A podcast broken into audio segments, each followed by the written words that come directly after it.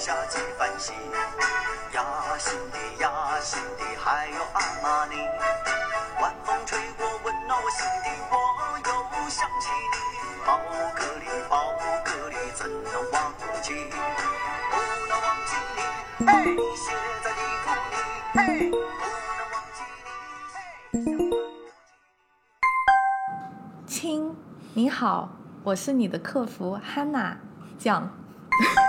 亲，你好，我是你的客服北人，有什么可以帮到您的呢？欢迎光临一小间，欢迎光临一小间有什么可以为您服务的呢？有什么可以为您服务的呢？今天我们要带来什么主题？嗯，对，今天啊，这个今天这个主题我非常的激动啊，我早就想要来聊一聊了。对，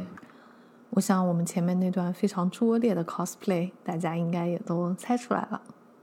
所以这个主题呢，就是关于我们的这个淘宝设计学。嗯嗯嗯，是的。然后为？什么一开始会啊、呃想到做这个呢？其实是因为嗯，就我本人前段时间嘛，然后我因为最近也回不了国，嗯，我就想着从淘宝买一些东西到这个北美，到美国，对吧？反向海淘所谓的反向海淘，对对对。然后呢，那我我买点啥呢？就我一般也就买一点什么小饰品呀，然后衣服啊，然后或者是家居用品之类的这些东西。嗯嗯，于是我就在这个淘宝上进行搜索的时候，就就引发了我的一个迷思，你知道吗？嗯，我觉得淘宝上，反正我突然间已经看不懂淘宝了，就是经常打开来你也不知道点哪里。他给我推荐的也是一些我以前。我以前呃搜索的东西，从来没有 关系也的东对，也没有也没有从来从来没有就是说认真就是去看过的东西。对，然后我这次我这个引发的一个迷思，然后这个迷思呢，就是比如说它有很多东西吧，它的这个标题起的让我觉得有点云里雾里的，比如说呃，他把某一些首饰的风格叫做巴洛克风格，对吧？但是其实就是以我有限的知识呢，我我不是非常清楚，就是它的这个商品跟所谓的巴洛克风格，呃，有什么样的关系？啊，是，是的，是的，是的，我是觉得淘宝上真的是，就是就是真的有很多词汇我们真的是看不懂的，就特别是像设计风格相关的吧。就是现在就是说我们去检索淘宝上一些内容的时候，其实真的很难。以前的时候嘛，可能会就是，呃，反正刚开始的时候可能呃。有搜索什么韩系啊、日系啊这些东西啊，然后现在包括这个巴洛克同一个系列的有什么哥特呀，或者是呃哥特风，洛丽塔、或者 J.K. 呀，嗯嗯嗯。然后像更大一点的地域地域款的，就是我们刚才讲的那种日系啊、韩系啊、北欧式啊、北欧式啊、美式啊，就是还有还有法式还有法式对，还有 ins 风，我觉得 ins 风这两年已经不流行了，嗯嗯嗯就是特嗯特别特别嗯、网络特别特别赛博，这个反正我我记得当时搜索那个韩系大衣的时候，就是他给你推了一大堆，就是说呃呃那种呃在那个东大门东大门那种类型的大衣，嗯嗯嗯，但你现在在嗯东大搜门拿货，对，但是你现在在搜韩系的话，基本上都是那种大妈大妈的衣服，就是那种怎么说呢，就是一哦就比较大妈的衣服啊，就感觉很有年龄感，已经不是我们那个时代的样子了。我觉得，嗯，就每次淘宝都有点落寞。其实淘宝我也是，我从十六岁就开始用淘宝了。那个时候就是呃，还是要用网银的那种，然后我都没有办法自己注册，对对对就是我都是用我爸爸的身份来注册的。然后我是我可以说也见证了淘宝上这些流行风格的发展吧。就像你说的，一开始是什么森系呀、韩系啊这种，现在听起来非常古早的词汇比较流行嘛。嗯，对然后到现在就是出现了这种让人有点云里雾里的，比如说巴洛克是吧？然后还有什么小众设计，然后还有 ins 风。对，ins 风就是就是非常诡异，就是说你说什么日系、北欧、什么法式，因为它是代表了某一个地域的设计特点，还是比较好理解的嘛。嗯嗯但是 ins 风就就很奇怪了，因为它那个上面相当于什么样的风格都有，嗯对吧？嗯对，而且我觉得 ins 风就跟你刚才提到那个小众风格其实非常类似的，就他们都是好像涵盖了一个。很在很大的一个范围内涵盖了整个一个类别，但是你具体来说是什么什么样子，你是没有办法具象呃表达出来、总总结出来的结出来的。对对对对，对对对，其实它就是给人一种比较高级，然后比较小众，走在时尚前沿的这种感觉嘛。嗯嗯，是的，是的。但是它在里面有很多类别，所以就，呃，我是觉得就有的时候好像能 get 到它的那个区别，就互相之间的区别，也能 get 到互相之间的联相相联系的地方，但是有的时候又完全 get 不到。嗯嗯，我们其实不难发现，淘宝上很多词词汇的这个含义，它就被呃窄化了，被吸收掉了。就是有一些含义呢，也就是说被拓展了。其实这些方向呢，也是相当于在一种呃诡异的网络环境里面呃产生的吧。嗯，对，就比如说前面提到的森系之类的词，这种词它其实是 fabricated words 嘛，就是它完全是被创造出来的。嗯，是的。啊，那么这就是相当于是网络的造的词，但是其实我们前面就一开始说的那个巴洛克，其实这个可以说是我们今天的一个重点吧，因为它确实是一个就是在设计史和建筑史上就是非常规范，然后包括美术史上面的一个呃词汇，对吧？嗯嗯就比如说，因为我们两个人是这个。嗯、就是建筑啊，然后包括这种啊、工业设计背景的。嗯然后我这次也是去稍微学习了一下关于这个服装设计史上面的这个啊、几种风格的定义吧。嗯嗯，然后那个比如说巴洛克的话，它其实是指那种就是相对比较宽大，然后并且比较奢华的那种啊、服饰嘛，对吧？就是跟它前一个时代，比如就是哥特时代形成一个对比。然后呢，嗯、就是它的这个含义，其实在淘宝的那些商品里面是完全没有得到体现的。嗯所以就是一开始其实我们两个还吐槽了一下这个事情，但是我后来又仔细的查了一下，就是巴洛克这个词，它最最最原本的含义是变形的珍珠。嗯嗯，所以就是说，其实我我们在做这个搜索的时候，经常找到很多珍珠方面的，像首饰啊这些东西，然后叫自己巴洛克。对对对我们那时候不还狠狠的嘲笑了这个珍珠这个事儿吗？对对对，我当时就不明白，就是说为什么这个有这种异形珍珠的，你就要叫它巴洛克？对对对那现在看来，就是它也是有一定的来源的，但是我觉得可以说是淘宝上它对于这个词的含义，它进行了一个窄化对对和，变形。是的，是的，是的。所以就是，嗯，他是做了窄化吧？我觉得也也是，其实说到底，我们老是觉得好像我们对巴洛克有更准确的定义，但实际上，呃，大家对巴洛克的定义比我们更加的古早些了，可以这么说。对，所以那个这个就涉及到一个词汇的发展，它其实是蛮有意思的嘛。嗯嗯，是的，啊、就是这边比如说有一个类比的话，就是说像是“先生”这个词，嗯，然后它在中文跟日语里面现在的含义其实是不一样的嘛。嗯嗯那它在最最开始就可能古汉语里面的时候，嗯它就是用来呃，就是表达对一个人的尊敬吧，就是说我比较尊重你，我都可以叫你先生，对吧？嗯嗯其实像有时候 不是会说杨绛先生嘛，嗯嗯就是这个这个用法其实比较接近古汉语的用法。是是是，但是在现代的汉语里面，就是先生他只能用来指代男性，嗯嗯，对，然后并且或者说是用来指代自己的丈夫。嗯嗯那这个就是把他的这个啊、呃词义进行了一种怎么讲有偏向性的窄化吧。是是然后在日语里面。就又是另外一种比较有意思的情况，就是它只能用来，它还是表达尊敬，但它只能用来特指几种特殊的职业，嗯就像老师、医生、律师这样子的人，啊、你才可以叫他先生 sensei，对吧？嗯我们就觉得这个还挺有意思的，跟那个淘宝上面巴洛克这个词的这个啊、发展跟使用，是的，是的，是的，是的。然后，嗯、那我们就我们就说到建筑啦。可以可以可以，因为建筑是一个比较嗯有历史的艺术嘛，所以我们很多时候就会觉得，嗯，这些词汇可能是来源于呃建筑啊，或者说建筑可能是这些词汇的词根或者怎么样。但实际上，嗯巴洛克这个词并不是来源于建筑，它是哦，嗯，它来源于就是就像你说的，巴洛克原本是指变形的珍珠这个这个东西嘛。它一开始的呃被被带出来这个词汇的一个主要原因呢，是因为嗯。在十六世纪的时候，就是在嘲讽那个当时这个神圣罗马帝国的皇帝查理五世收藏那些珍珠。他这个皇帝呢，他特别喜欢哦，收藏一些呃很多人觉得没有价值的东西，因为当时嗯所谓的就是有价值的东西，可能是圆润的珍珠啊、黄金啊、绸缎啊，带有一些异域特色的一些东西。但是他就非常喜欢那些。呃，就是你知道的，因为珍珠取出来不可能是全圆的嘛，它可能会有一些扇形尾啊之类一些比较奇异的形状的珍珠。然后后来呢，其实就是这个词呢，大部分的情况下呢，都是用在一种嗯质量不达标的这么一个情景下的。然对后对对，对，所以所以就是说，这个词一开始没有运用在任何的艺术呃呃风格里面。它一开始的时候，呃，被形容嗯呃形容过这个查理五世这个行为之后，就基本上就没有再出现过了。但是它所以所以一开始这个词它是有点怎么讲，有点贬义的吗？就是去形容那些质量不佳的东西。嗯，是的，是的，是的，是的。然后当时呃，这个词第二次出现，其实就就已经过了一百年了，是在将近啊、也不是两百年了，可以说是两百年了，是在一七三四年的时候，当时在法国的一篇沙龙文章，这篇沙龙文章里面是针针对了当时一个叫呃一个作曲家，他叫拉莫的这个歌剧作品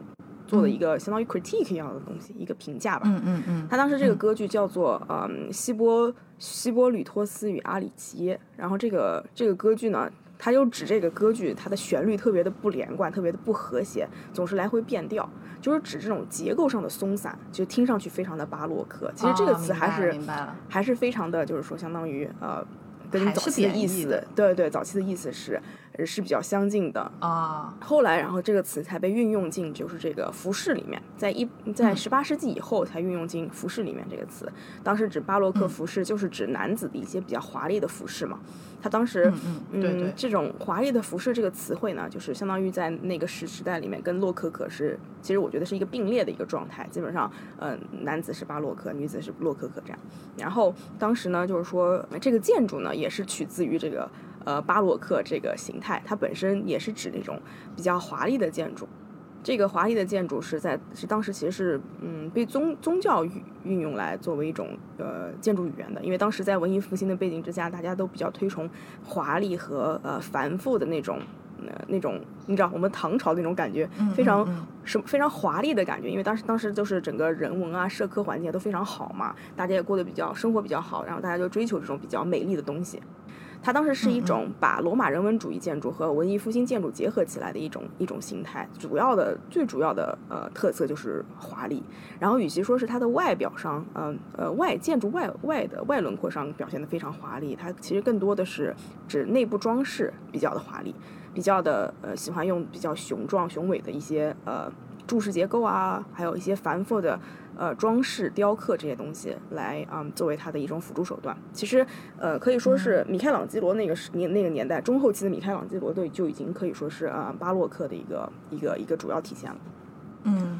好的好的，嗯所以我们刚才，哎呦喂，我们刚才说了这么多的内容，因为其实北人说到后面的时候，我也已经开始有点神游了。我觉得可能对于没有任何设计背景的 朋友们来说，完全是一个冷知识，然后完全是一个像是开始上课的这种非常非常冗长的故事嘛，对吧？对对就像我其实这些内容，我非常不好意思的说，之前上学的时候肯定也都是学过的，但是啊、呃现在也都已经还给老师了嘛，对。所以的话，嗯，我们话说回来哈，我们所谓的这个淘宝设计学，就是我们觉得久而久之，就是其实你没有多少人在生活当中你会去接触这些说啊，巴洛克在建筑里是什么，巴洛克在音乐里，在啊、服装设计里到底是什么意思？反而你平时是会在这个你在淘宝上，对吧？嗯、可能有很多人在淘宝上每天会花非常多的时间，然后你是在这些地方，你主要是在淘宝上接触到了这些词汇的定义和、和它现在一个现代商品的这种呃感觉嘛，嗯对吧？就比如说我自己在搜索的时候也是，我一开始看到我就想说这是什么意思，然后但是到后面，因为我确实还蛮喜欢那种风格的小饰品的，我想要买一点嘛，我到后面就非常熟练的搜索巴洛克、法式项链之类的这种关键词，已经不做挣扎了。对对对对对，是的，就我觉得它最终就是淘宝上的含义，它可能反而会成为大家心中的对于这个词的一个定义。嗯，对对对，其实我觉得就是这就是所谓的呃文化反殖民吧，我觉得，嗯，就是一个比较有意思的现象了，可以说，就是我们不是说，首先我觉得，嗯，不是，这绝对不是持一个批判的眼光，主要是，对对对。嗯，对，因为我们其实都知道，文化其实是一个呃一直在呃。Adapt 一直在吸收，然后在进化的这么一个一个一个文化，而不是说它呃老的才是对的这样。就包括像巴洛克这个词，一开始也并不是指，就像就像十八世纪以后，它才被呃它才被用来指作是华丽的，是非常繁复、非常美的一个形态，对吧？那之前你完全想象不到，它是指呃比较粗陋、比较粗鄙、比较松散的这么一个一个一个一个含义。其实它本身也就是文化反殖民嘛。所以以，所以我们就是想说哈，我们今天肯定不是说这个你淘宝店主或者说用户你去这么描述用这些词就是错的，你就是在玷污这些啊设计 名词的 纯净性，绝对不是这个意思。对我们其实就是想从一个旁观的角度去探讨一下这个现象嘛，嗯。对对对对对，是的。对，然后其实我那天就是就是在那儿淘宝的时候，然后发现观察到了这个现象以后，我其实联想到了两件事情。然后我嗯觉得可能有有一个应该北人也听说过，因为前段时间刚刚过去的中国的春节嘛。然后我我是印象当中，每次只要是春节的时候吧，这个事情就会被拉出来遛。就是说，在那个德国哈，就是在德国的巴伐利亚吧，好像是对。嗯。然后有一个小镇，然后这个小镇的名字叫迪特福特，嗯。然后它里面只有两千五百个人，然后就是这个小镇的人都、嗯都说自己是中国人，然后他们 从一九二八年开始，只要到春节的时候就会举行盛大的庆典，啊、然后就是就是非常有趣的一个现象，就是他们在这个庆典上面，大家会穿着唐装，然后会有人抬着轿子，上面坐着一个皇帝，然后并且还会演奏一个。不管是中国人还是德国人都听不懂的巴伐利亚中国国歌，不是，所以他们是中国人吗？他们是亚裔吗？还是当然不是啊，嗯他们都是 纯正的日耳曼人。为什么要这个样子啊？对，就是他说为什么会有这个起源，其实当时有好几种说法啦，就是有的说是跟中国人做生意，还有的说是当时有人追杀他们，他们的行为非常像中国人，然后就有人开始叫他们中国人，然后他们并且啊、对此还觉得挺自豪的，并且在这个小镇上，中国中文是他们的官方语言。他们是 欧洲唯一一个把中文当官方语言的地区，但是其实这个小镇上恐怕大部分人连一句简单的中文都不会说。这个也是很奇妙的，对的，这个就很奇妙了。这个现象嘛，就觉得还挺有趣的，就是因为他们从可能呃二十世纪初的时候，不知道怎么的流传下来了这个传统，然后呢，就是嗯你去看那些照片的话，就是他们身上穿的衣服什么的，然后举办活动的内容吧，就是跟我们。真正的中国人认为的 中国传统是有很大的差距的，就是他们已经加入了很多很多自己的这个 interpretation，就加入了很多自己的一些想法跟理解吧，可以说对嗯嗯嗯，这这肯定的。我对。我我只是想的就是说，他们每年过年的时候都要让嗯皇帝坐在轿子里面。我想知道，就是这些皇帝是专门演出来，还是说他们平时在小镇里面，这个跟社会经结构也有关系呢？就是说，啊这个有真的有皇帝，或者是是这样的，其实是就是当天游行的时候会有一个皇帝嘛，然后这个皇帝嗯是嗯他们投票选出来的，然后 每年嗯都是不同的人，然后他们那个小镇会有个镇长嘛，然后那个镇嗯长在这个活动当天他就会成为皇帝的。啊、太监吗？不，应该也不是太监，看他的这个着装吧，介于太监和大臣之间。对，嗯真厉害。嗯对，然后然后对这个，我觉得就是跟我们其实想说这个淘宝的生态就有点类似嘛。然后还有另嗯外一个故事，我觉得可能就更加直接一点的一个类比吧，嗯嗯因为这个是关于语言的。对，就刚才那个德国小镇那些人，真的是一句中文都不会讲。然后我其实，在比较。久以前，我之后也会把这个原文的地址贴到我们的那个啊、呃节目描述里。对，就是在豆瓣上面看到的，有一个人他写的，就是他去冰岛旅游，然后他在冰岛旅游的时候就碰到了一对夫妇，然后这对夫妇呢非常对他非常热情，然后并且这对夫妇说自己会说中文。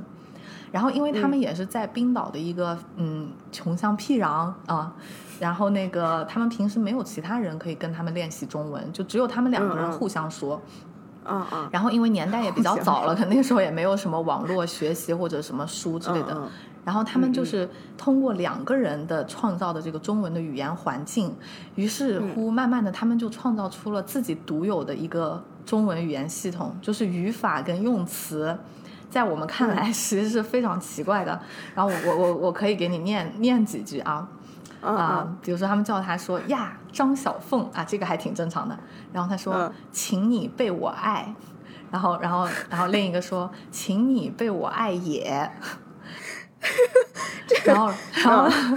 对，然后还会说的一些话，比如说我们高今天的兴很严重，就是我觉得应该是说我们今天非常高兴，然后 very much 嗯这种感觉，对对对，嗯嗯嗯，啊，对，就相当于把这个语言的那个，他只理解了这个语言的含义，他没有理解他这个语言的生态。基本上就是说，他那个 grammarly difference，就是用他自己的逻这个那个那个 grammar diff 那个习惯来套中文的 grammar 习惯。对的，对的，而且我觉得就是因为他们跟真正或者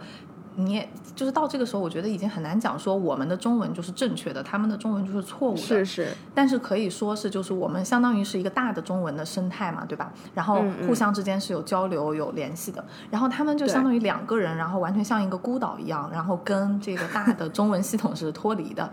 于是嗯他们就会自己不断的开始进化、开始演变，你知道吗？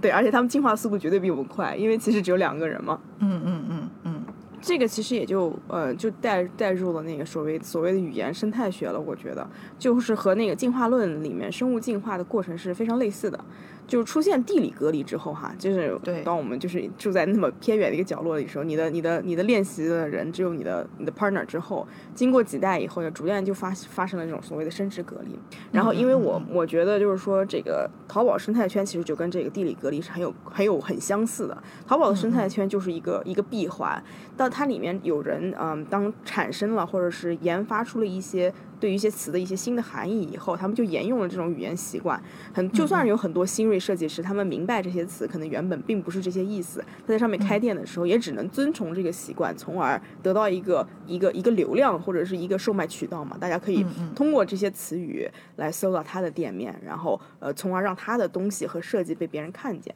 其实也是一种 一一种很有意思的循环。对对对，就是我觉得那个淘宝它的生态，因为其实现在的网络时代，按照道理来说，你不应该再会出现什么所谓的地理隔离了。但嗯是淘宝的生态圈真的就是它其实是相对比较闭合的，嗯。嗯嗯嗯。然后它，比如说上面还会有一些像所谓的网红店、原单店什么的，就大部分其实都是非专业的设计师嘛，对吧？然后你知道他们其实有所谓的源头店，嗯一六八嗯八源头店，对吧？是是，他就是直接在那个厂子里面开的吧？我我其实对这个一六八八我还挺感兴趣的，我不知道你是不是特别的熟悉。但是，一六八八是你说它的，既然这些货品其实跟那些淘宝店是一样的货品，那为什么就是说他们这些淘宝店家会允许它的存在呢？被被普通人去买到呢？哦，不是，其实就是他们是生产的厂家，然后那个淘宝的很多所谓的原创设计其实假的，就是他们嗯嗯。是去拿货的，对他们就是去厂子里面拿货，呃，然后他们再包装一下，然后号称说是自己的原创设计，对，然后当然就是这些厂子一开始这个款式是怎么出来的？那有一些它是呃只就是品牌的那种啊、板子啊，或者说嗯是嗯品牌的单，然后他们继续仿的，也有是确实有一些就是真正的设计师，然后做了一些设计以后找他们代工。啊、嗯然后去做。总之就是，嗯，他们这个里面吧，我觉得，嗯，整体的生态呢非常丰富，然后又有一些混乱，然后里面嗯真真正正在做设计的人很少，嗯，然后他们和就是真正的设计的联系点也是非常的少的，对，是的，是的，是的。那那就是其实这样子说吧，就是就像我们刚才讲的那个，嗯，冰岛中文和德国中国小镇这件事情，就是说，嗯其实语言它是一直在进化的嘛。所以说，我们对于语言的这个想法和概念和观感也是一直在进化的。对对吧对，其实就我们、呃，从过去到现在，就有很多字的读音都来回改了好多次吧。比如说，我现在真的不知道到底是说服还是说服，然后到底是确凿还是确凿。嗯，对对对，还有包括前段时间我增添的一个新的一个迷思，就是角色和角色，也有好多人就现在好多好多人就跟我讲说是角色不是角色。角色我据我所知应该是台湾省中文。我觉得可能是哦，但是前段时间还、我我主要是跟人家聊天的时候，他们就非常坚持这个，因为当时是个妹妹嘛，然后那妹妹都给我说懵了，她说可不是角能真的色吗？，他们的那个课本又改了，对对对。啊，所以我们其实蛮期待有一天，因为像淘宝现在是吧，它的生态这么圈这么大、这么广、这么丰富，对对然后它又是一个相对的闭环，我们真的完全觉得有一天，就像我们以前有中国建筑史是吧，西方建筑史，淘宝设计师，对呀、对呀、就是淘宝 艺术史之类的东西，对对是不是完全有可能有一天是可以出现的？淘宝检索论，就先去、嗯我我真的很想学一学。说句实话，我觉得像这种嗯嗯、呃体系性质的这种呃呃语言圈子，我觉得真的是很需要一个详细的记录来教会别人怎么 approach 这些呃这些这些体系语言了。我觉得，嗯就现在嗯嗯就是真的就就不知道怎么检索，你知道吧？淘宝方法论，对吧？对，所以我我们非常非常期待啊，有一天可以有这种书，让我们一起来学习。所以这也是我们今天这期题目的一个由来。嗯嗯，好的，好啊，然后因为我之前上学的时候学的是设计史嘛，然后那个北人学的是建筑史，完了以后，因为今天的这个主题，我确实也去科呃去恶补了一下这个时尚设计的几个重要的概念和历史吧，嗯。嗯嗯嗯，那么就是，既然北人是我们的这个 设计史、艺术史大牛，那我就有一个问题想要问嘛，我们可以展开聊一聊。我们前面说的巴洛克嘛，啊、嗯它就是就是代表了就是对于宗教的一种开始的解放的思想等等，对吧？然后它有自己的一嗯些独特的风格。那么就是其实和它相近的时代，还有其他的一些类似的风格吧，我觉得可以说像什么洛可可呀、什么嗯 Art 嗯 Deco 啊之类的。我就想说，为什么这些词它就没有能够在淘宝流行起来呢？嗯，其实其实那个洛可可、Art 啊洛可可、巴洛克还有 Art Deco，其实。嗯，嗯前者和 Art 前者前者和 Art Deco 并不是一个时代的产物，他们其实、哦呃是基本上可以说是 spread out into three centuries，就是它是在、它是在三个世纪这个这个范围内产生的。就是说嗯 Art 嗯 Deco 可以说是嗯嗯非常呃可以说是从这个洛可可和巴洛克中间获得了很多呃设计还有包括艺术方面的灵感，但其实它嗯是一个非常现代主义特色的一个一个国际建筑语言了。那这个巴洛克和洛可可呢，其实就是相对应当时呃那个那个那个世界，应该是我印象我记得没错的话，应该是呃十八世纪或者是十七世纪的服饰语言，就是主要是以华丽风格、歌剧风格为特色代表的。我觉得你们大家都知道哈。但是 Art Deco 它本身呢，更多是一种嗯运用了这些呃在嗯艺术方面这些 craft craftsmanship，就是一些手工艺方面的这些需求，当时来嗯对冲现代主义建筑那种简洁和呃非常 minimal 的形象。他们想要把这些具有这些艺术价值的东西带回那个一九呃一九零零四一九零零年代，就是说二十世纪嘛，因为当时 minimalism 基本上可以说是称霸全球，对吧？然后呃这个是相当于学习建筑界可以这么说。哦，然后就是哦，我想先，既然我们今天要谈很多关于这几个风格的东西，我就先呃稍微的科普一下吧，就是这些风格它的这个到底都是什么样的特色哈。所以，嗯嗯所以我觉得我我们可以穿插着来说吧，就是比如说啊、一个是哥特风，然后这个嗯哥特风它其实在淘宝上面的出镜率也是挺高的。啊、嗯嗯但是嗯我我我根据我的观察，就是淘宝上的哥特风吧，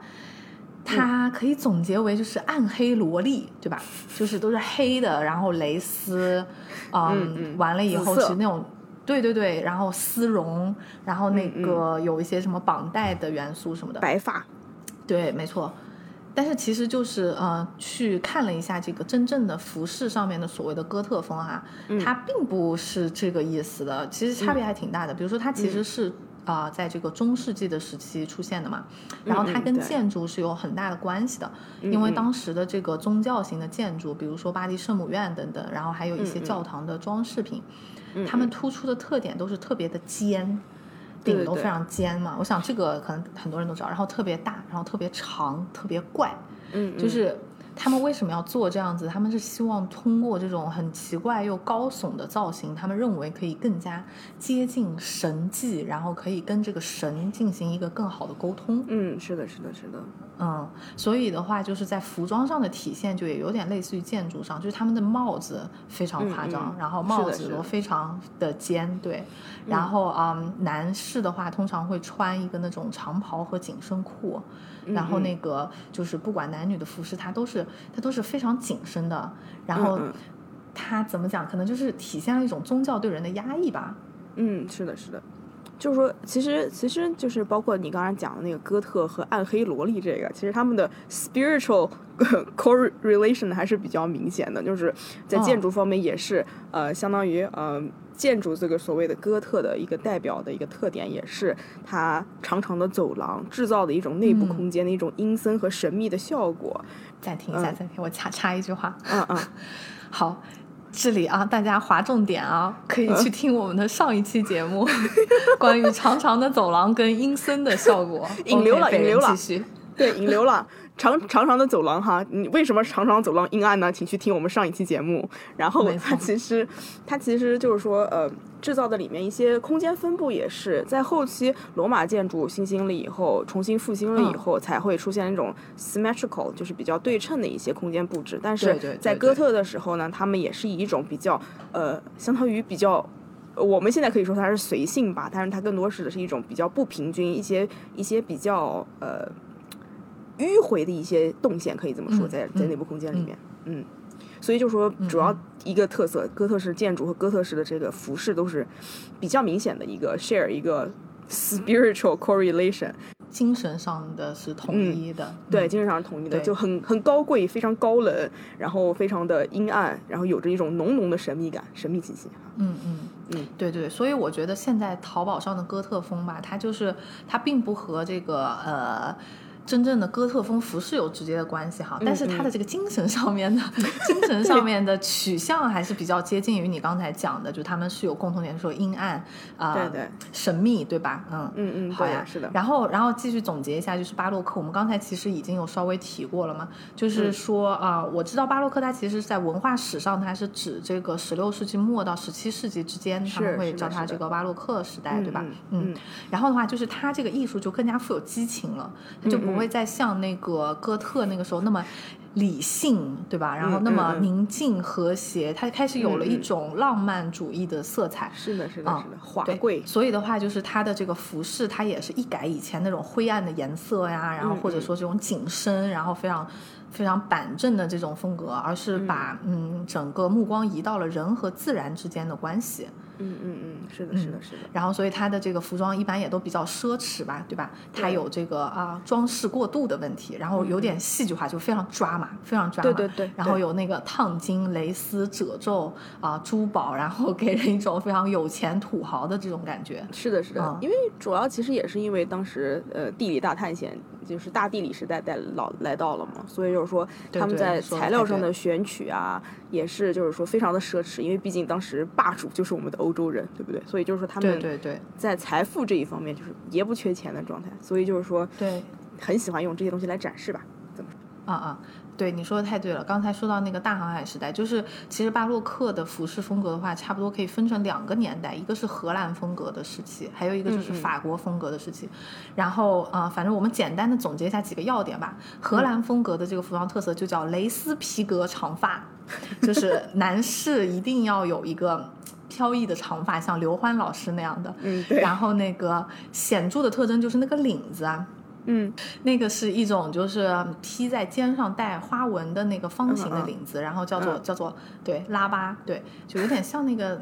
伊丽莎白圈，但是是往下坠的那种，对，嗯。嗯。然后再后来就是说这个法国风格，它是因为这个路易十四登基然后而嗯。诞生的。对。嗯，因为他本人就是非常抓马的一个人嘛，然后嗯。就是他的宫廷服饰就是一定的影响到了这个啊、呃民间的服装，嗯，然后并且这个时候他的那个男装也变得更加的女性化，嗯嗯，然后特点是有非常多的褶皱，是的，是的，是的。并且出现了一个非常重要的东西，叫做嗯。臀垫。对，因为非常强调就是哦你这个人体的美感，你知道吗？所以臀嗯垫就非常重要。然后对，然后男性大家嗯都要使用臀垫，对，这个是难得。就是男性爱美是对时代的认可，因为当时时因为时代好了，才会有这种繁盛对美的追求嘛，所以这是非常正常的说的太好了。嗯嗯嗯嗯。然后那个还有一个要点呢，就是他们会使用大量的缎带跟花边。嗯嗯是然后就可以说，这个时期的男性的服饰，它是最女性化的一个时期了。嗯嗯所以那个，因为我前面刚才说了嘛，就是我在淘宝搜索这个巴洛克的关键词，嗯嗯大部分它出来的其实是一些珍珠，尤其是异形珍珠类的饰品嘛，对吧？是的，是的。所以我特地的关照了一下巴洛克这个服装时期他们的这个装饰品哈，然后我就发现它跟变形的珍珠毫无关系。对。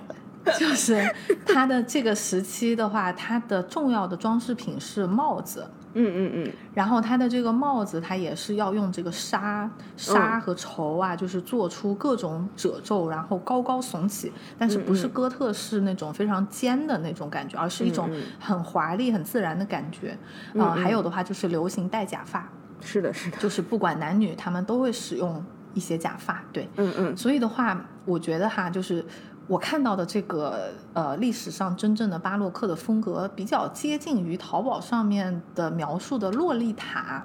嗯的那种偏华丽的感觉，对，嗯嗯。那然后的话，再衍生一下一个风格，就是洛可可嘛，就是呃巴洛克之后，然后就是越来越有钱，就是法国的这个资本主义日益繁荣，然后上流社会的人已经闲的没事儿干，就是每天就是办沙龙啊。然后举办一些音乐聚会啊之类的这种，嗯，所以的话，他们的这个服装的啊风格又发生了一点的改变。其实就是在我我这个比较不成熟的理解哈，就是它在这个巴洛克的基础上又变得更加的华丽了，嗯啊，它少了一些没有必要的装饰性的东西，嗯，就是那种特别复杂的结构的，它把它去掉了，但是它的那个花纹，就是纹理的那个精细度，就是又大大的提升。然后那个女性的话，就是这个时候出现了一个重要的东西，就是裙撑，而且是奇形怪状的裙撑，就是比如说有花生型的，啊，花生型的，对，花生型的裙撑等等。然后还有一个冷知识，还有一个冷知识，就是因为在这个时期，大家啊社会发展的非常好，是吧？人均 GDP 很高，大家都很爱美，然后很爱化妆，对对，但是大家都不喜欢洗澡。啊，就就 是洛可可时期，大家都不爱洗澡，然后那个假发的造型又是需要上很多那种东西嘛，对，嗯对，所以他们平时就疯狂的喷香水。嗯，是的，是的，是的，是的。那个时期，因为洛可可十八世纪嘛，然后巴洛克是十七世纪，那个年代还属于现在一五几几年、一六几几年的时候，其实非常差的城市城市设计啊，各方面下水道啊啥的，就是污脏不堪嘛。当时很很有名的就是在英国的呃城市里面走路，当时记不得是一个诗人还是说了一句话，就在你在英国的城市里面走路，就是在地狱行走。所以就是说是非常脏的，就是不管是贵族也好，还是普通人民人就是民众也好，其实洗澡都是一个非常非常难的事情。嗯。所以也是可以理解的，对，是是是，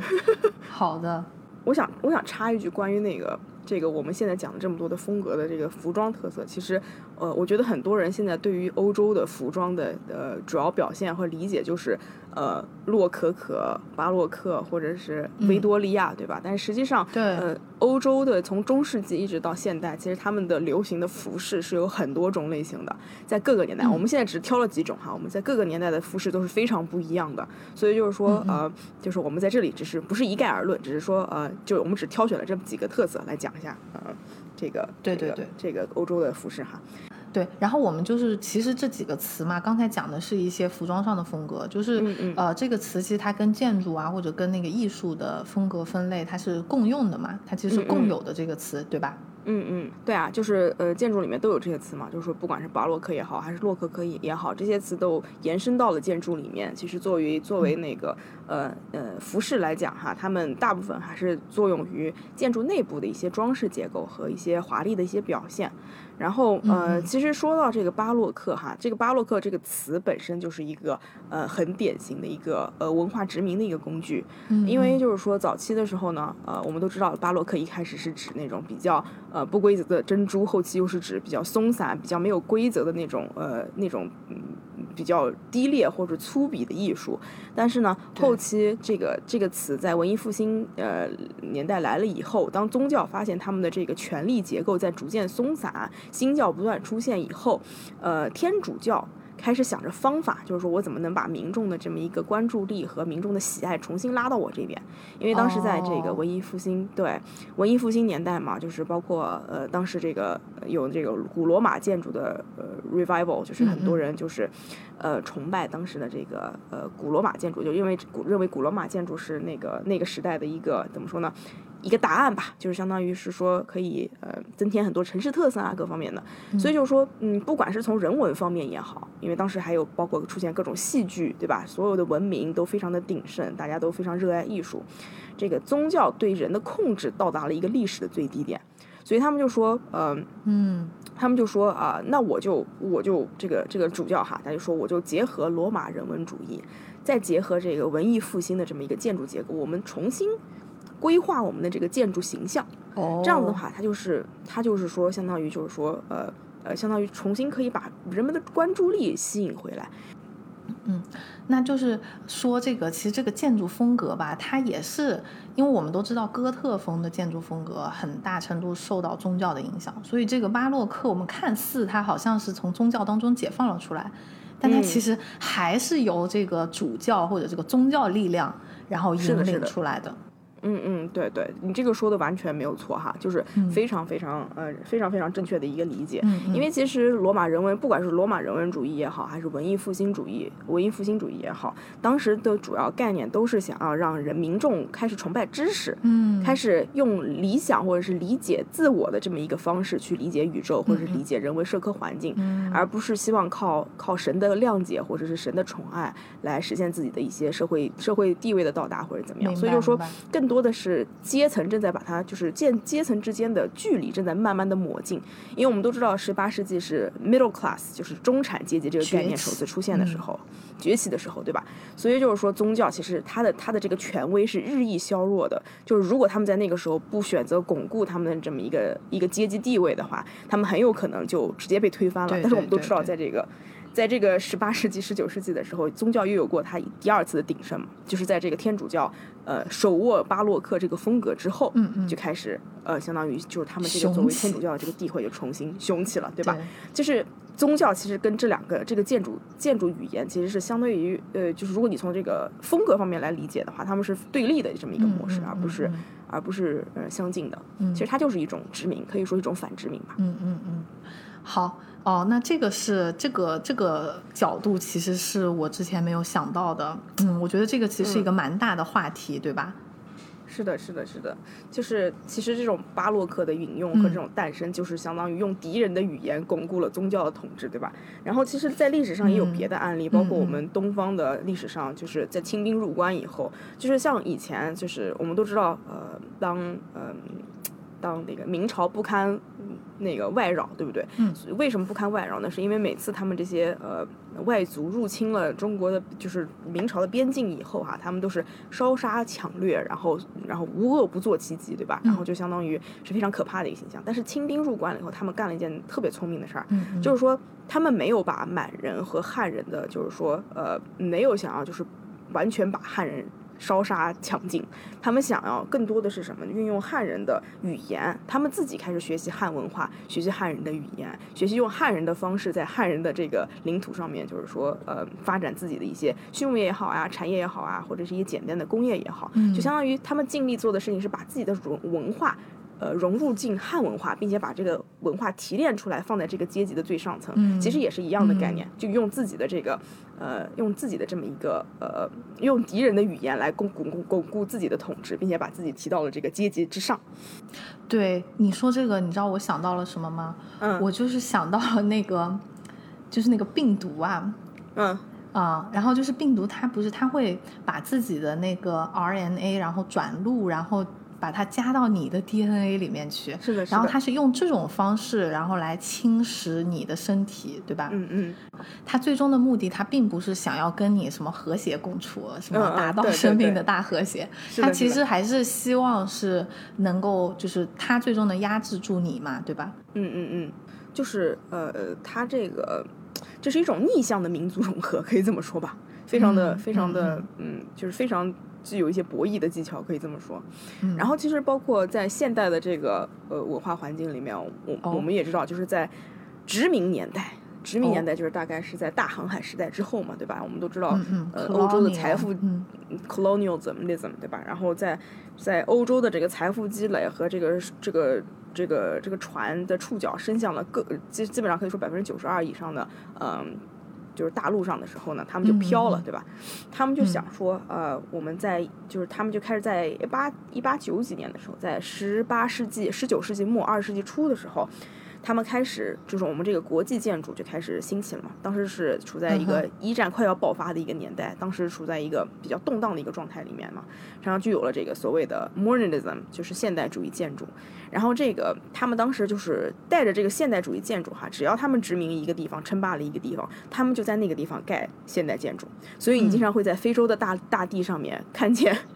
非常类科布西耶的建筑形态，就是就是他们非常和当地的和当地的这个文化还有包括传统没有任何的联系，没有任何的关系，非常的突兀。但是他们就是通过这些殖民的把这些建筑植过去以后，就教会了他们另外一种体系的语言，相当于就是嗯。说，就包括现在很多人，就是包括现在我们现在在中国哈，为什么我们的建筑公寓楼长得都像筒子楼，也主要也是这些原因，也是因为当时现代主义建筑的殖民的一个状态，就他们把这个语言挪过去了以后，没错，就会有很多人自然而然的把这个语言呃融进当地的这么一个当地的这么一个呃文化氛围或者是建嗯。基因里面，其实就是一种所谓的逆向的逆向的民族融合，可以这么说。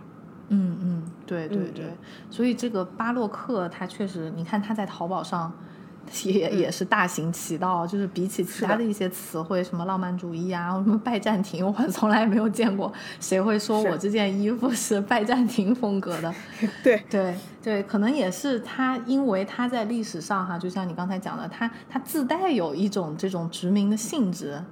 对对对然后，有一种有一种侵入性什么的，对，是的，是的，是的，完完全没错，完全没错。就包括其实你说聊到拜占庭，其实拜占庭，嗯呃，这个他们的这个历史时期还非常非常的长，拜占庭可以说是囊括了好几个风格，所以就是说也是很有意思的，很有意思的一件事儿。嗯，对，你，所以你继续说。对，所以就是一个想到一个小点嘛，就是说你你说他为什么这个他火起来的词，就是他比较流行的词是巴洛克，而不是什么拜占庭或者其他的这些呢？对对对，我其实也是比较比较比较疑惑困惑的哈，疑惑的哈。然后他就是，其实我就做一个猜测吧。其实，呃，嗯我们在我们刚才就像就像汉娜刚才讲的，就是说巴洛克其实是相当于是代表一种男性的一种审美和一个特色，对吧？那个年代非常一种 statement 是展现自己财富和华丽的这么一个男性特征，其实是属于一个一个实现一个非常 alpha 的一个形象。所以就是说，他又华丽，他又拥有一种非常权威、非常率性、帅气的这种这种外表。所以就是说，大家会觉得这种这种型号形象是更积极，显得自己非常厉害的一种形象。我觉得你说的有一定的道理，因为那嗯个像巴洛克，它确实是主要代表的是一个男性，然后在嗯建筑里面，它也是它的一些元素都是比较雄伟的嘛，它想要展示这种力量感等等，然后包括就是嗯嗯，因为我虽然它其实原文是葡萄牙语。呃，嗯嗯但是嗯我不知道它原文给人的感觉是什么，但是至少我觉得它的中文翻译哈，其实可能还是比较信达雅的吧，就是觉得巴洛克这三个字，就会给我一种比较中性的感觉。然后就算它的服装风格其实非常华丽等等，但是它这个词本身其实是蛮有力量感、蛮中性的，就不像嗯嗯嗯洛可可。我说实话，洛可可听起来非常可爱，就很很总觉得很甜。对对对对对，所以的话，我觉得就是这个淘宝吧，因为我大概的这次也看了一下哈，就是淘宝上面它是非常神奇的，就是嗯，它的搜索系统，然后就是呃有人吧，他就是专门去教你怎么利用这个搜索嗯。嗯系统，然后让你的这个商品得到更多的曝光量。对，嗯因为我们嗯。现在都知道流量是非常重要的嘛，对吧？像我们的。节目是吧？如果没有曝光，如果大家不转发，嗯，好，然后那个对，然后所以就是有人就专门教你去怎么做这件事。所以我的猜测呢，就是说一开始可能有人他啊、是有一定的设计和这个美学背景的，然后呢，嗯他嗯认为这个词是。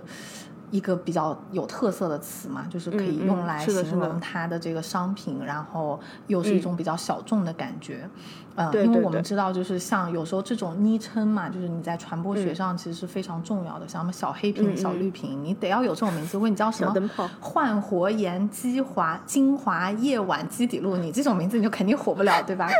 你给它改改一个什么小黑瓶、小红瓶，它就有可能可以火。然后就是嗯嗯它，嗯但是它是如何从小众走向大众的呢？就是因为嗯啊、就是它那个淘宝关键词的搜索吧。嗯，它就是说哪一个词的曝光量最高，然后使用率最高，它就会建议你去用那个词，嗯嗯嗯，所以就会达到一个滚雪球的效应嘛。啊啊啊就是你会你会不不得已，就是说，就算我的风格不是，就你明知道自己的风格不是，但是你也依然会去用这个词去搜索，可以。或者或者那个后面的就是后面的这些 follower，他们也不知道这词是啥意思，嗯就是说、哦，OK，有这个用这个放在标题里面的话，被搜索到的概率会大大的提高，那我就用这个词，就是这是一个正向的反馈的，是的啊是的。一个关系吧，嗯。对对对，是那所以，所以的话，就是说，包括这个语言在传播上面的强之强大哈，嗯。然后还有包括刚才北人说到的，就是这些文化殖民等等，我们就是觉得这个呃语言，其实在文化统治当中，应该可以说是起到一个非常关键的作用吧。嗯嗯，对嗯，对，然后其实就是在淘宝上面，我也发现了另外一个比较有趣的现象，就是说一些嗯其实某一些其他的名词吧，尤其是一些呃比较中国化的词，它其实是没有那么容易被误用的。我就举个例子，比如说如果是汉服相关的哈。如果说我这个是什么明制的汉服，什么唐装，还有一些其他的更专业的词汇，讲真我也不太了解。然后如果这些词你敢乱用的话，就是马上就会有人来出警，对吧？就会马上有人来 纠正你等等，然后或者说是 J.K. 嗯嗯，啊对，J.K. 制服这种相关的，就是就是会有人来出警，但是你去拽这些西方的一些词，巴洛克没有反而丝，没错，就是你去你去拽这些反而是正儿八经非常正统的词汇，然后你你你就是怎么讲，至少也算是一种误用吧，嗯。嗯，是的，是的，是的然后就是 没有，然后去深造一些词，这个就没有人会会来说你，对吧？我觉得这个嗯也是挺有趣的一个现象，就是说，嗯嗯我觉得我们像我们今天在这里啊、说什么巴洛克呀、Art Deco 啊，然后什么现代主义、浪漫主义啊等等，嗯嗯我们从来没有觉得我们对这些东西有一个 ownership。嗯，是的，是的，是的，是的，就你这些东西，它就是在历史上，在这个西方美学史上面嗯写着的，就是这个东西肯定不是你北人的，也不是我汉娜的是的，是的，是的，啊。就很有意思，我就觉得很有意思，我觉得是非常敏感的一个话题了。我觉得，我觉得可能是相当于对西方、西方文化的一种，就像你讲的 ownership 这个概念，这个这个现象还是非常非常有意思的。但是，就是你为什么对，就是我可以理解你对汉服有 ownership 这方面的理解，对吧？嗯，嗯但是你对 J.K. 为什么有呢？JK 我对，其实我可以理解他们这嗯种感觉，就是说，嗯，他倒不是说我是一个日本高中生，然后我对他有嗯 ownership，、嗯而是他这个相当于在在国内形成了一个小众的文化圈子，是然后这个小他对于这个小众的圈子是有 ownership，就是你不可以来干扰我这个圈子的一个纯净性。嗯嗯就我觉得这个就又引到了我们下一下面的一个话题，就是说有人来干扰了，我就还是拿巴洛克说吧，我觉得因为这个真的是一个很好的例子。如果有人来干扰了巴洛克的这个纯净性。Who cares？就是没有人在乎，对吧？呃我觉得除了我们对他没有 ownership 之外，还有一个原因就是，这个东西不是你能轻易干扰得了的。嗯，对对，是的，是的，是的，对，就是我觉得这是一种自信在里面，就是因为当一个当一片海就是已经非常大的时候，你的一滴水或者一点点扰动是无所谓的。嗯嗯，或者其实你也可以这么说，我觉得，呃，就像巴洛克，因为本身这个词汇已也已经变，它的含义也已经变迁了很多次了。丰富，对对对，它本身就包括了很多东西，它包括了变形的珍珠，它也包括了粗鄙、嗯粗陋和那些不成结构、松散的样子。，对，它也些，对，它也包括了男性的 masculinity，对吧？他们的肌肉感，它也包括，它也包括它的华丽感，它包括了很多很多东西。就是说它，就你你你很难，就对啊，你很难说什么是它，但它可以说它是很多东西。所以就是说，嗯嗯这也是为什么吧？呃，为什么就是说对于汉服和 J.K. 这个就比较比较难一些？嗯，就对，其实我觉得这个 怎么讲，有点像那生态敏感性嘛，就是说，当一个生态圈子里面，你的这个物种的多样性啊，对对对然后植被和这个呃动物都是非常的丰富的情况下，它就不容易被扰动到嘛，对对对吧？对对，稳定性对不对？ecologically，stable 对。就非常的啊、resilient，非常有弹性。是的，是的，是的。对，所以啊、刚才说到的就是像这些文化，它可能是有一个纯净性的问题在里面嘛，嗯嗯嗯对吧？对对但其实语言也是一样的，对吧？嗯语言嗯的生态学里面啊、就经常会有，就是说，其实你说到语言生态学，其实还是挺有意思的，就是因为，嗯，语言它本身我们都知道，呃，它产生肯定是，呃，猛然有一天一个人他，对，就是其实不用这么讲，它的故事其实一拍脑袋。一拍脑袋，它就产生了一些符号结构，就是说它更多的就是在西方语言里面，我觉得中文是其实是有非常长的这么一个悠久的历史的，就是因为我们有象形词汇啊，或者各种各样的词汇，就是一开始是长得像那个词字，后来又变成了就是说简写啊各方面的这么一些过程。但是西方真的就是一拍脑袋，就是它就是有一个就是就是包括教授他们自己本身都承认的一个现象，就是什么呢？所有的这些所谓的词原本的形态都是非常 arbitrary 的，就是非常非常的非常非常的简单，非常非常的野性。就它没有任何，就是说为什么它要这么写，就是为什么猫它是 cats，没有人知道它为什么是 c a t，就是说其实它本身就是一个一开始呃长出来就突然一拍脑子长出来的这么一个一个一个行为，一个一个一个生态结构。然后在这个不断碰撞不同文化的这么一个体系里面，慢慢去进化，慢慢去演变。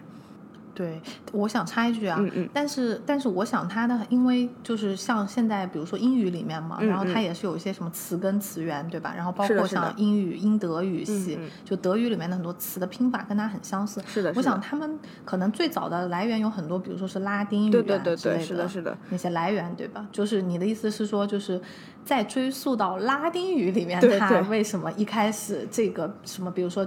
J E C T jacked 表示的是那种对。嗯射射线痕迹的这种感觉，对对对就这个就就没人知道了。对对对，就是一开始吧，就不说 cat 了，cat 这个比喻并不好，但是就是说，我们就说，呃，拉丁语系里面也是，就是，嗯就它没有任何原因的，它不像是我们真的有象形词啊之类的，呃，这方面的就是形态方面的理解。那古埃及可能有，但是拉丁是没有的。我理解你这个感觉，对对，但是但是其实我觉得他们有一些东西可能是从发音而来的，就是他嗯认为发这个音 是一种什么感觉，但确实不就是比起我们的象形的文字的演化，他们这个嗯随机性是非常非常的强。是的，是的，是的，他们随机性非常非常强，所以就是说他们的呃这个词性的这个弹性啊，resilience，、他们词词语的这些 adaptation 嗯的这些过程也是非常迅速、非常呃非常快的，啊嗯，所以其实我是觉得呃就是安哥鲁系啊安哥鲁萨克逊语系。跟那个我们的这个语系其实差别还是挺大的，就是，呃，我觉得网络语言的语系其实是跟英语的语系是非常相似的，就是说它哦，怎么说？嗯，就是说它其实更多的是呃，从从不管是从简化也好，或者是说从呃，就是就像比如说呃这两年比较流行的对吧，感累不爱这些这些词，就是其实是经历这么一个简化。已经是好多年前，已经是过气网络过用语。期网络运用语，那我再想一些，再想一些，还有最近流行的，最近流我已经不知道，我我们也已经不知道了老年人了，我们真的不知道了对，我觉得我我们可以想起来，像最近比较流行什么啊？最近呃小小狗狗能有什么坏心思呢？算吗？肤且性，普通且自信。普啊，对不对肤且性，对对对对对，就是嗯我觉得大部分的网络词语，但现在大部分都是以一种就是缩写的一个形态去去去进化的。他们更多的是呃嗯准确的表达一个用一个符号去表达一个一个意思，而不是说像原本的中文，就是我的每一个字都代表了一个意思，从而拼成了这句话它原本有个意思。所以就是说，我们的这个语言就是网络语言，它在它又跟英语又不像，它又不是说是呃完全是一个野生的形态，突然从你脑子里面蹦出来，它是更多的是呃我我就从这个中文的这个土壤上面，我把它更加的缩略了，而且它缩略了完了以后，这一句话每一个词、每一个字可能原本都不是这个意思，但它这个词组就变成了新的意思，就是它的这么一个野蛮生长，其实是一种呃，就是现在语言生态学里面所讲的一个知识闭环的一个效应，就是说我们现在就很多人就是他对它的这种抵触也是来自于这个知识闭环，就是就感觉很多词已经超出了我们可以理解的这个范围，我们已经习惯了去用我们知道的知识去理解呃我们那些未知的一些东西，但是现在很多语言已经慢慢的就是延伸成了一种自己的一种体系，就是你其实用你现在的知识很难理解了。对，其实网络语言有时候，呃，真的挺难理解。比如说，我一直在豆瓣上面加的一个组叫做什么村组，然后那个村组里就总有人问，就说现在这个新出来的词是啥意思什么的。然后包括有时候跟一些华裔的朋友哈、就是。就是说，他们他们相当于完全是在西方长大的，那么他们的中文是跟父母学的这种，是的，是的。然后平时也不会上中国的网站什么，跟他们一交流，你就知道哪些词其实是网络语言，嗯 对啊，就像是你的那些呃华裔朋友，他们其实已经很难，就是说真正的理解我们现在的一些网络语言了。就是就像是包括不要说他们了，对吧？就像我们的上一辈也很难理解我们现在很多用的一些词语。就是我前段时间看了一个嗯笑话，就说那个呃，有人过年回家的时候，就是一个饭圈女孩，她过年回家的时候跟她的大姨，就是说呃恭喜发财，对吧？拿红包这样子，然后大姨就给她红包，然后她拿过来，她就说大姨这多不好意思啊，我怎么能白嫖你呢？然后就全场集体、集体安静了，对啊，就非常的就是说你，因为这个词语如果我们听来我们觉得无所谓，对吧？我们觉得是件很正常，但是父母那一辈听起来已经是觉得非常严肃、非常严重的一件事情了，在过年的时候说这个话，，对啊，是好不吉利哦。所以，所以你知道，就是我就嗯、或者说很多人吧，他其实会去质疑，就是你这种饭圈语言也好，或者说网络语言的这个纯净性，对吧？就我知道有有的有的一些学者可能就会把它叫做语言垃圾，嗯然后说你会干扰到这种语言的嗯纯洁。是的，是的，是的，是的，他们就会觉得就是说，呃，语言要保证它的这个正统性，这样子才会不不被污染嘛，经常会有这样子的言论。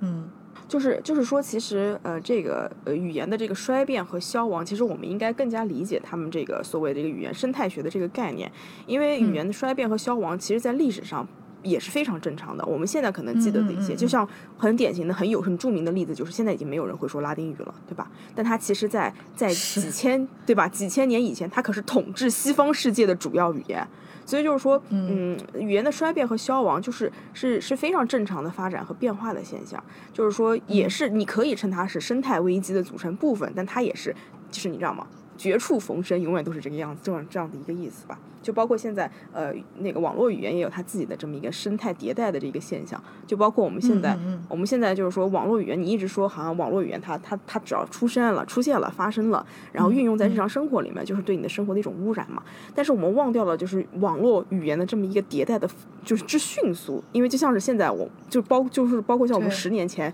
用的网络语言，什么哥哥、妹妹，对不对？那是十年前，大姐那个二十年前十五二十年前，不管怎么样吧，就那些词已经不会有人再用了，对吧？但是对被淘嗯汰了，或者对啊就是对啊 obsolete，嗯。对啊，但是你很难 identify 它对这个我们的语言环境到底有什么冲击。我个人觉得它存在过，然后它消失了对，就是没有嗯冲击，对吧？所以就是说，其实网络语言完全是另外一种呃语言生态环境，跟我们现在存在的语言生态环境已经完全不一样了。这是一个非常急需大家去急急需大家去开发的一个这么一个呃一个一个体系。与其说是我们特别的特别抵触它，其实还不如以以观察性的这么一个眼光去看待这个生态环境吧。对，我是觉得就是质疑它的啊纯净性，说是语言垃圾的什么的吧，他可能是比较害怕，就是说真的有一天会不会这个正统的中文像拉丁语一样就是消亡了。就是我确实也难以想象，如果有一天正统的中文是跟现在的这个饭圈的语言 一样，然后大家每天讲话都那样，什么磕到了磕到了，然后经常有什么 K S W L 之类的，就是就是缩写嘛。磕死我了！对对对，就是如果有很多这种缩写什么的，确确实还挺可怕的哈。但是，但其实我觉得这种啊、呃担忧，可以说基本上应该是没有什么必要的吧。嗯，对对对，对，嗯就是主要是因为，就像我们刚才讲的，其实呃，可以理解为呃，我们日常生活的语言生态环境和我们的网络语言生态环境是完全两个环境，所以就是说，大家只是嗯，更更会跨界跨界说，就相当于它是一种另外一种另外一个星球的语言，就这么说。嗯就是一嗯开始火星文之类的火星念吧人，可以吧对对对，那看这个名字起的还是非常准确的。对，而且嗯我觉得我们应该是，就是为什么我们从这个淘宝上面的这个，从淘宝设计学，然后说到了这个语言学的生态环境，对我们就是觉得，就是淘宝其实也算是一个类似的现象嘛。你可以说，淘宝里面的这个设计学的世界，它和我们所谓的正统的美学啊，然后什么嗯设计学，然后建筑学，它是两个分开的世界。其实我觉得是的是的可以这么说。然后我觉得你应该要去尊重它的那个存在的意义，以及它上面的一些词汇也好，或者说一些是的是的理念和思潮的发展也好。对对而且其实其实应该更加的去关注它。对，你就像是那个巴洛克，对不对啊？就是你你说粗鄙的珍珠可以是巴洛克，那这个松散结构可以是巴洛克，那华丽的建筑可以是巴洛克，那淘宝的巴洛克也可以是巴洛克嘛，对不对？他们不是冲突性的这么一个状态，我觉得。对对对，我觉得其嗯实这个也是现在的一种。啊、发展方向嘛，就是去中心化嘛，就是你的这个话语权其实是在逐渐变更的。就是说，你这个所谓的权威的话，这个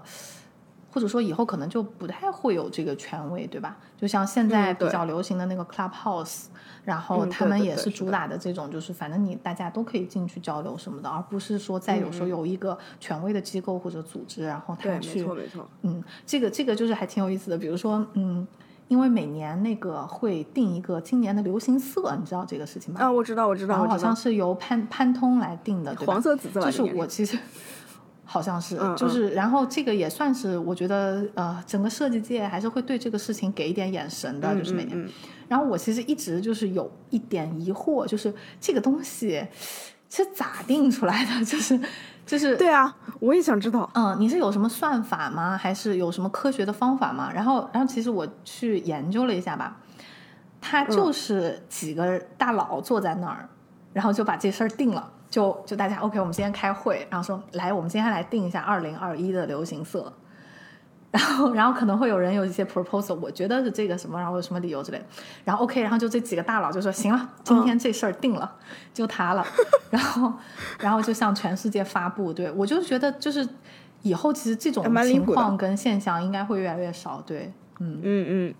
因为其实你想想看，这个就完全没有任何的道理嘛，对吧？你不能因为你你你的年纪大，你就可以决定我今年喜欢什么颜色资历高，这个就很尴尬了，对啊。你讲的这个去中心化这个这个这个这个概念，就是说为什么 Clubhouse 特别流行的原因，也是因为就是你的话语权已经不在任何人手里了，所以就是说，嗯，你的你的整个环境是一个一个自自然而然的一个一个一个一个自行一个生态生态结构，它跟我们平常生活里面生态结构都不一样，所以大家会在里面觉得格外的自由。就包括像是为什么呃 Instagram、Facebook 还有包括呃 Twitter 都没有 Clubhouse 这种这种这种非常社，这可以说是革命性的这么一个一个一个冲，就是这么一个冲击。是因为他们其实还是以一种就是 post post 本人自己作为一个主角，然后别人在下面相当于呃跟你一起讨论这么一个过程，你的你的你还是这个主话语权的一个、一个人嘛。但是 Clubhouse 就不太一样了，谁它是发的谁是老大。对对对对，但是 Clubhouse 就不一样了嘛。嗯嗯，对，当然这些我们扯的有点远了，然后这些事情背后也是都挺复杂的，就是包括说嗯流行色为什么这些大佬定的，他们说这流行，然后这个今年真的就能流行，然后还有比如说 Clubhouse，其实它也开始出现有些网红嘛，就是他会想要在上面就是 build up 你自己的一个影响力等等，对，嗯嗯然后比如说他想要有更多的 follower，然后可能他会有更强的话语权，但是确实就是他比起说是你说是 Instagram 的网红，或者说什么小红书之类的这种网红的话，嗯嗯嗯，是的这个是要分散很多的，嗯。嗯嗯嗯，对的，完全没有错。我觉得你说的很对。所以我们今天的话，嗯嗯、呃我们就是一开始从这个淘宝搜索关键词啊，然后像是巴洛克、哥特之类的这些，然后一路说到了这个语言生态学，然后还有一些传播学相关的内容。我们最后来怎么结束一下呢？我们就希望淘宝早日的给我们出一本这个教材吧，好吗？就是淘宝设计学想学习，嗯啊，嗯，让大家。一起学习一下。但是当然，我也相信，就是淘宝上面的这些东西，它的迭代可能也是很快的。像今年我说巴洛克嗯比较流行，可能明年对，但教材可以时常更新，对吧？时看时新。对对对，是的，是的，是的。而且我也希望大家不要就是限制，就是用用抵触来限制自己的想象力，你知道吗？就是知识是知识闭环是永远在不断的形成的。我们当我们觉得这个世界所有东西都可以，我们都可以理解的时候，就代表我们需要进步了。淘宝设计学就是下一个我们进步的阶梯。一下子把它 elevate 了，escalate 了。嗯，好的好的对。哎那行，那我们今天差不多就到这里。我们的节目呢，现在还是上线的是喜马拉雅，然后 Podcast 嗯和小宇宙。我们会把一些刚才提到的重要的 reference，然后或者说是呃提到的一些参考了其他的作者的一些内容，我们会放在我们的描述里面。是的。然后啊、呃同时更新的也有我们的微博，现在主要的言论版区应该是在微博，所以大家可以在微博联系我们，一周一小间，哔哔哔哔就是我们的呃微博啦。然后一小间就可以了，少打一小几个间了 所以就是说，大家就可以直接找到我们。然后这一期节目应该就到这里了，为淘宝撑腰。嗯，对。好，那我们就在何炅老师的歌声中结束本期节目吧，拜拜。拜拜